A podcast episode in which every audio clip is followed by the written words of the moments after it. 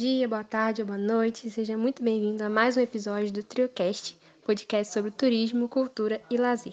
Eu sou Rebeca Quadros e estou aqui com meus companheiros de podcast. Oi, pessoal, tudo bem? Aqui é o Inácio, muito bom ter vocês mais uma semana aqui com a gente. Olá, pessoal, aqui é a Maria Clara. Muito obrigada por vocês estarem acompanhando a gente. Inácio, fala pra gente as redes sociais do TrioCast. Se você está escutando o TrioCast podcast pela primeira vez, aproveita para seguir a gente nas nossas redes sociais. Somos TrioCast Podcast no Instagram, no Facebook e também no Twitter. Aproveita também para escutar os nossos episódios anteriores. Hoje a nossa conversa vai ser um modelo um pouco diferente. Nós separamos e vamos analisar algumas reportagens recentes relacionadas ao turismo. Esse setor tem sido muito impactado pela pandemia, então é importante que os atuais e futuros turismólogos e outros profissionais da área estejam sempre atualizados. Então vamos à primeira reportagem.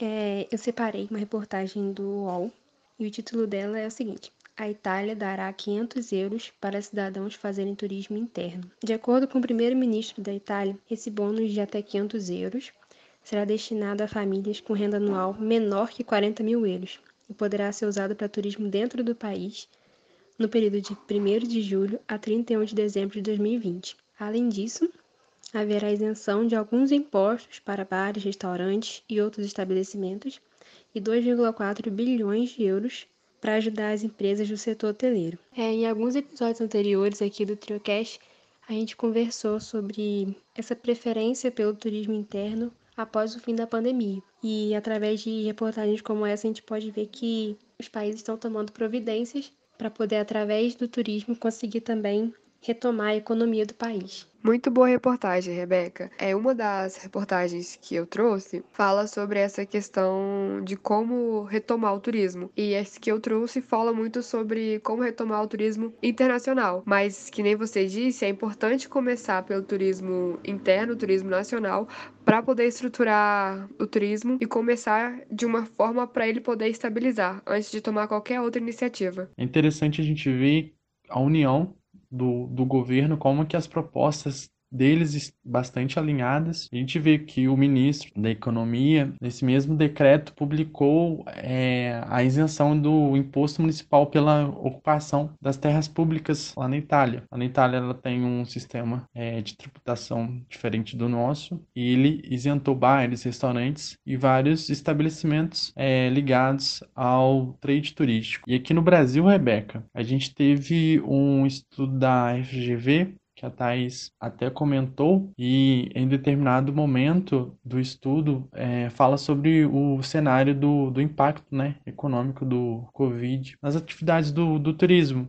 E a previsão de recuperação do, da economia, né, do setor, é só a partir de 2023. Esse estudo também vai trazer a previsão da reabertura da, da economia que, segundo os pesquisadores da FGV, falam que a economia está prevista para reabrir a partir de, de maio. Né? Nós já estamos em maio e esse cenário não está seguindo o, o que foi falado. Uhum. E essa reabertura ela tende a se consolidar até setembro de 2020. Aí depois, aqui no Brasil, o turismo doméstico, na verdade, ele tende a se consolidar. Se você quiser entender um pouco mais sobre o assunto, eu recomendo para escutar o episódio que nós gravamos com a Thais falando sobre o cenário de eventos da pós-Covid, que ela toca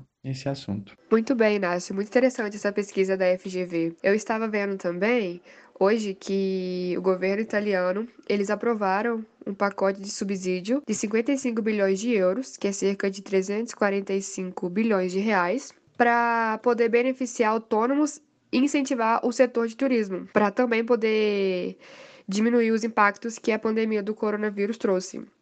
Além desses 500 euros para famílias poderem incentivar o turismo interno, eles também liberaram esse dinheiro para poder incentivar e ajudar empresas no setor turístico da Itália. Agora vamos trazer uma segunda reportagem, que é ainda falando sobre turismo no mundo, e de acordo com a Viagem e Turismo da editora Abril, uma bolha de viagem é a nova tendência para a retomada do turismo. Pois como todos têm acompanhado, muitos países tiveram que fechar suas fronteiras internacionais e muitos estão completando três meses com essa medida para poder evitar um contágio maior do coronavírus. O que seria essa bolha? É a abertura das fronteiras entre países vizinhos, pois ainda não é possível voltar com a abertura completa. E esse conceito da bolha está ganhando força na Europa e entre a Austrália e a Nova Zelândia, pois com essa medida seria possível criar uma zona segura para os viajantes, pois terão um controle maior, e também é uma opção a curto prazo para a retomada da economia, principalmente entre a Austrália e a Nova Zelândia, que possuem uma relação muito boa e o mercado do turismo de ambos são interdependentes, pois a Nova Zelândia é a segunda maior fonte de visitantes da Austrália e os australianos são os viajantes número um da Nova Zelândia. De acordo com o Australia Centre, o turismo é uma das das atividades que mais gera emprego no país e recebe mais de 6 milhões de turistas ao ano, gerando uma receita de mais de 94 bilhões de dólares por ano e sendo considerado o principal serviço de exportação do país. O grande êxito do país nesse setor se deve ao crescente número de estudantes que buscam o país para realizar seus programas de intercâmbio.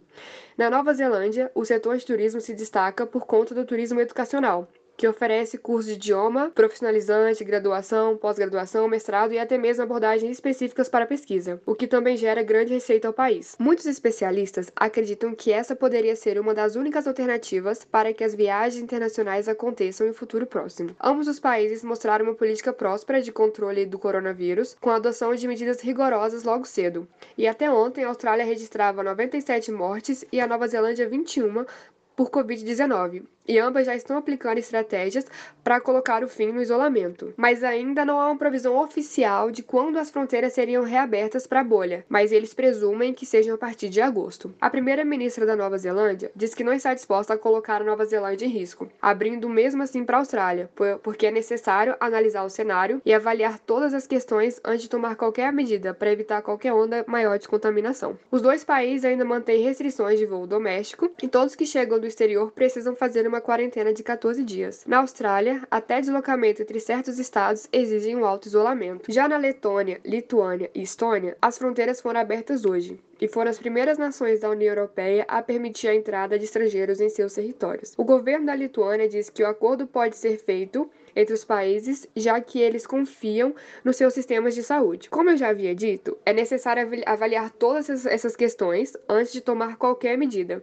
como no caso da Austrália e da Nova Zelândia. Já nos países bálticos, tomando todas as precauções, ainda é necessário agir com cautela para evitar propagações maiores do vírus. Outros países da Europa também irão adotar essas medidas em junho, como a Alemanha e a Áustria, mas também com cautela. A Espanha, um dos países mais afetados pelo corona, e depende fortemente do turismo estrangeiro, e reabriu suas fronteiras, mas impôs um regulamento obrigatório de quarentena de 14 dias para quem chega ao país. O que eu penso e já venho vendo muitas pessoas falando, e até o que comentamos agora há pouco a reportagem da Rebeca, é sobre o fortalecimento do turismo nacional. Devemos focar nessa questão primeiro, antes de qualquer medida estrangeira. Alguns países têm uma receita grande com turismo estrangeiro, mas no momento em que vivemos, talvez não seja a melhor solução para se adotar, tendo em vista a diferença do cenário da Covid em diversos países. E esse é o momento de fortalecer e apoiar o turismo nacional, para de alguma forma o turismo começar a ser retomado. Muitas pessoas estão com medo de começar a viajar. Se o incentivo for maior ao turismo internacional, é grande a possibilidade do turismo demorar a se recompor, e começando de distâncias menores, a atividade turística leve menos tempo para se recompor, além de auxiliar também na retomada de uma economia mais rápida. É interessante você trazer essas matérias, porque desde o início do nosso podcast, a gente vem discutindo com especialistas sobre a questão do Covid e todos eles tocam em um ponto muito crucial sobre a incerteza não tem nada certo. Né? A gente já vê também a China é, liberando os pontos turísticos, né? Mais ou menos um mês atrás eu vi uma matéria semelhante que ela já tinha liberado um parque e no sábado o parque estava lotado. Conclusão, ela teve que fechar esse, esse atrativo turístico. Como as autoridades desses países né, já chancelaram essa questão da viagem, aqui a gente tem que ter como base é, o Ministério da Saúde, a Organização Mundial da Saúde, e vários órgãos internacionais que eles vão poder falar quando que a gente vai poder viajar com segurança. Também outros fatores, como você já falou aí, né, sobre a insegurança das pessoas. Eu sei que tá todo mundo dentro de casa. Quem pode, na verdade, quem pode ficar dentro de casa não aguenta mais ficar, mas é imprescindível a gente esperar que os órgãos de saúde, né, os órgãos que têm autoridade máxima no assunto, deem a palavra, palavra final, na verdade. Muito importante isso que você falou, Inácio, que devemos esperar a resposta dos órgãos de saúde para tomar qualquer medida. Por eles são, sim, é, autoridade máxima nessa questão. Eles vão avaliar a situação como tá, para depois tomar qualquer tipo de decisão relacionada a viagens futuras. Uma outra notícia que saiu nos últimos dias, essa saiu na sexta-feira passada, do Ministério do Turismo, que o Ministério ele apresentou o programa né, Turismo Protegido. Na verdade, ele ainda não apresentou, ele só apresentou um selo que vai reconhecer os estabelecimentos do setor turístico que seguem as boas práticas de biossegurança contra o coronavírus. A gente tem que lembrar que a partir de agora é, essas medidas elas vão ser cada vez mais frequentes a gente vai ter que se acostumar com elas daqui em diante. E a primeira etapa do programa vai criar protocolos de segurança sanitária e de boas práticas para cada um dos segmentos do setor. Inicialmente, estão previstos 16 protocolos de boas práticas, e eles vão ser esses setores atendidos são os meios de hospedagem, as agências de turismo, locadores de veículos, transportadoras, parques temáticos, guias de turismo, casas de espetáculo, né?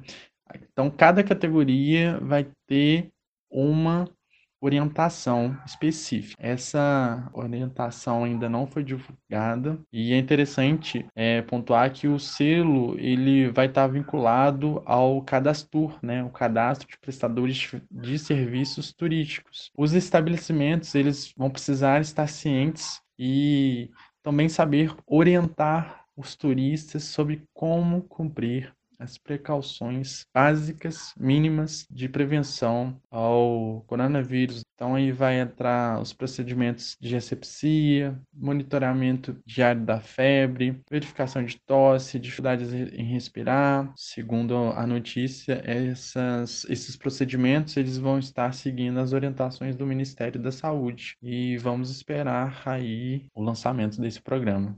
E só complementando também, nesse mesmo dia, o Ministério Turismo ele liberou 5 bilhões de reais, é a maior operação de crédito da, da história, segundo a reportagem, para o, o setor. Essa, essa liberação ela veio através da medida provisória 963, foi publicada sexta-feira, no Dia Nacional do Turismo. Na verdade, o recurso ele foi destinado ao Fungetur, né, Fundo Geral do Turismo, esse, e esse dinheiro é para atender os prestadores de serviços turísticos cadastrados no Cadastor. Então, se você é um prestador de serviço turístico e ainda não está cadastrado no Cadastor, se cadastre. Né? O Cadastor é o sistema de cadastro de pessoas físicas e jurídicas que atuam no setor do turismo. E 80% desse dinheiro ele vai ser destinado a empreendimentos de micro, pequeno e médio porte. Os outros 20 eles vão estar destinados a empresas de grande porte. Os micro e pequenos empresários eles poderão dispor de até um milhão. Empresários de médio porte eles vão poder contar com até 3 milhões e, e os de grande porte até 30 milhões. E a solicitação desse empréstimo vai ser feita junto aos 17 bancos e instituições financeiras credenciadas junto ao Fungetur. E os guias de turismo, nessa medida, eles também foram contemplados. É, os guias de turismo que possuem apenas CPF, né, que não constituem empresas, que não têm CNPJ, também terão uma linha de crédito especial. E, segundo o Ministério, cerca de 24 mil pessoas, 24 mil guias vão ser beneficiados. A expectativa é que esse recurso seja liberado imediatamente. Ah, muito bem, Inácio, muito bem. Eu acho que esse selo que você disse, eu acho que vai fazer toda a diferença no, no turismo futuro, porque com tudo que está acontecendo, as pessoas vão começar a tomar mais cuidado, vão querer se precaver mais, então elas vão avaliar todas as questões dos empreendimentos turísticos, da questão de cuidado, se os empreendimentos seguem algumas restrições, como o Ministério da Saúde vai, vai poder guiar melhor, né, sobre como vai ser essa situação. E é muito importante também esse valor que foi liberado pelo Ministério do Turismo, de 5 bilhões, para auxiliar o turismo, porque o turismo ele corresponde cerca de 8%, 8% do PIB do Brasil. Então é um valor muito alto que o turismo é um setor muito foi muito afetado e isso ele afetou diretamente também a economia do Brasil. Então, esse valor dos 5 bilhões que foi liberado pelo Emitur faz muita diferença e é muito importante para empresas poderem conseguir se manter durante essa essa pandemia, com algumas alguns projetos que algumas empresas estão fazendo também, é, vendendo alguns pacotes para viagens no futuro, porque assim eles vão conseguindo se manter e assim ainda conseguir gerar alguma coisa para a economia não ser tão afetada igual está sendo. O Inácio falou algo muito importante e a gente tem que sempre ressaltar a importância da regulamentação e do cadastro dos prestadores de serviços turísticos, porque além de auxiliar no mapeamento dos trabalhadores e dos serviços, ele é essencial para poder garantir seus direitos e benefícios em momentos como esse que nós estamos vivendo. Uma outra reportagem que trouxemos é da UOL, que fala sobre como será o novo normal das viagens aéreas. O Conselho Mundial de Viagens e Turismo, o WTTC, que é a sigla para The World Travel and Tourism Council, que reúne mais de 200 empresários, que fizeram uma pesquisa para entender como será esse novo turismo pós a pandemia. Uma das possibilidades que o Conselho Mundial de Viagens e Turismo espera é a criação de um rastreamento para os passageiros por meio de aplicativos, para evitar possíveis focos de disseminação do corona. Ainda assim, ele eles têm uma expectativa que a faixa etária entre 18 e 35 anos sejam os primeiros a começarem a viajar, por não integrarem diretamente o grupo de risco. Para isso, para todos os viajantes futuros, devem passar por testes antes de entrar na aeronave, para averiguação de um possível teste de um possível teste positivo para o vírus. E além disso, álcool em gel e máscaras para o rosto serão essenciais e devem ser disponibilizados aliados a novas tecnologias entre os funcionários da companhia e os clientes. Esse novo normal já está acontecendo e todas essas medidas são necessárias para o turismo começar a, se estabilizar no futuro e também para a saúde de todos os viajantes, funcionários e todos aqueles que estiverem presentes na aeronave. E frente a esse novo normal de viajar, um dos fundadores do Airbnb, que é a plataforma de aluguéis de apartamento ou de quartos para a temporada durante as viagens, é, fez suas previsões para como será o turismo a partir da nova realidade do coronavírus. E segundo ele, as viagens serão curtas, mais baratas, flexíveis e higiênicas. A minha reportagem, ela saiu no portal de notícias da Secretaria Municipal de Turismo de Ouro Preto e diz respeito a uma reclamação dos moradores dos distritos de Lavras Novas, Chapada, São Bartolomeu e Santa Rita de Ouro Preto, que eles têm registrado, sobretudo no, no feriadão que passou aí, né, nesses últimos finais de semana também, uma movimentação muito grande de pessoas nos locais de visitação. Para quem não conhece a região, a, a, ela é muito conhecida pelo seu ecoturismo, né? Então, as cachoeiras, parques, eles atraem muitas pessoas. E esses moradores desses quatro distritos, eles estavam falando que nos últimos dias é, a visitação de turistas de, do entorno de BH e da região ali dos Inconfidentes e também turistas de outros estados. Até uma senhora ela dá um, falando no trecho que ela viu gente de São Paulo, carro de São Paulo. Olha só que absurdo, né? Em plena pandemia, o nível de morte, né? A morte, cada dia a gente tem, infelizmente, um aumento do número de mortes por Covid só vem aumentando e as pessoas ainda elas não estão respeitando. Os moradores eles apelam, fazem um apelo porque esses distritos eles são habitados por muitas pessoas idosas. E essas pessoas que estão indo fazer turismo nesse momento representa são inconsequentes, na verdade, né? Porque a gente está num período de isolamento social para evitar o risco de contaminação pelo coronavírus. Se as pessoas não estão respeitando isso, que vai ser desses distritos?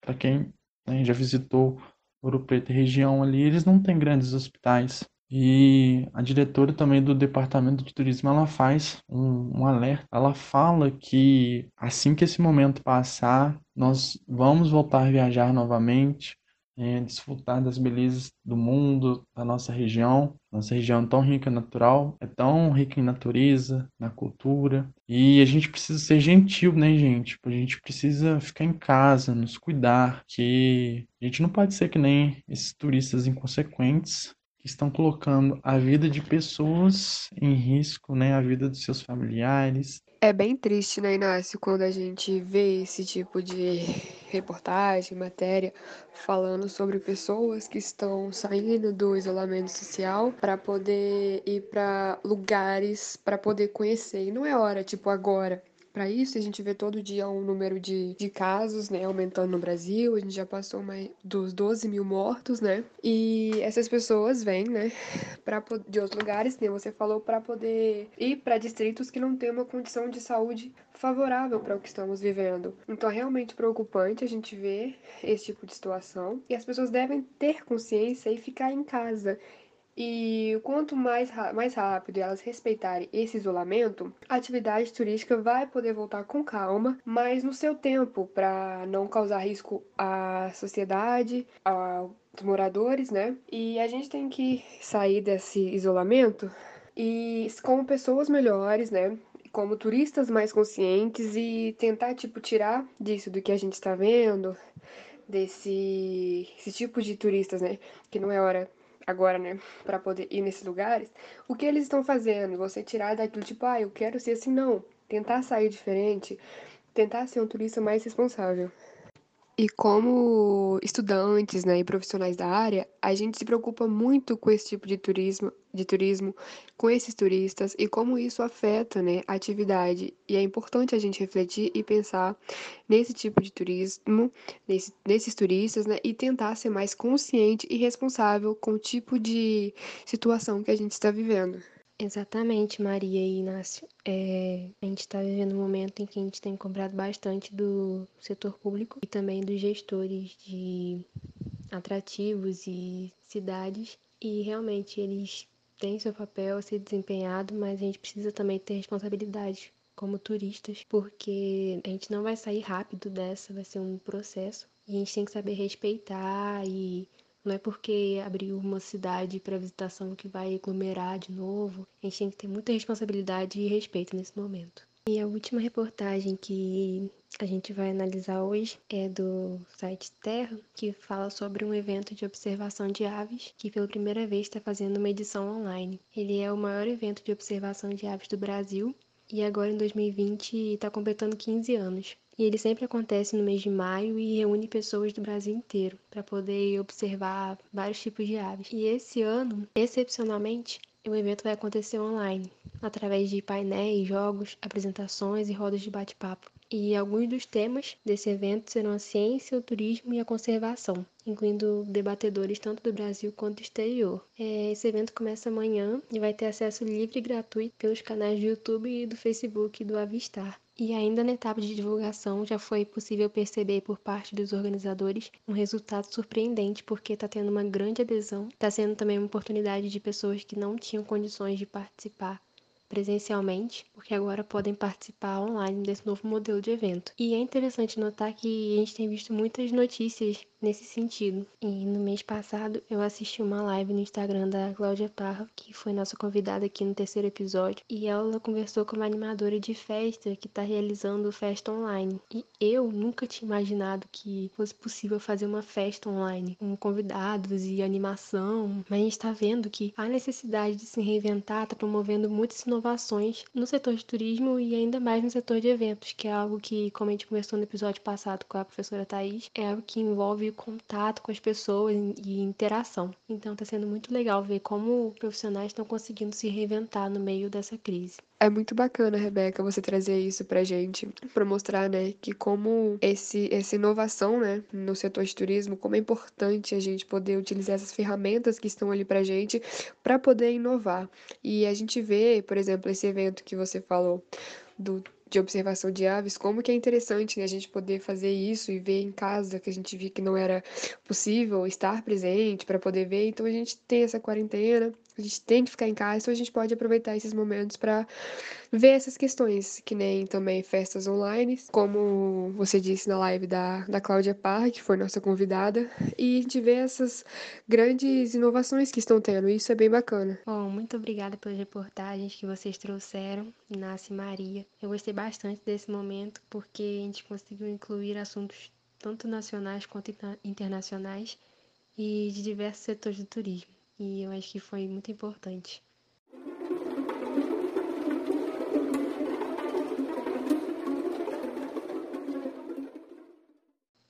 E aí, Maria, temos dicas hoje? Conta para o pessoal como é que funciona esse nosso quadro.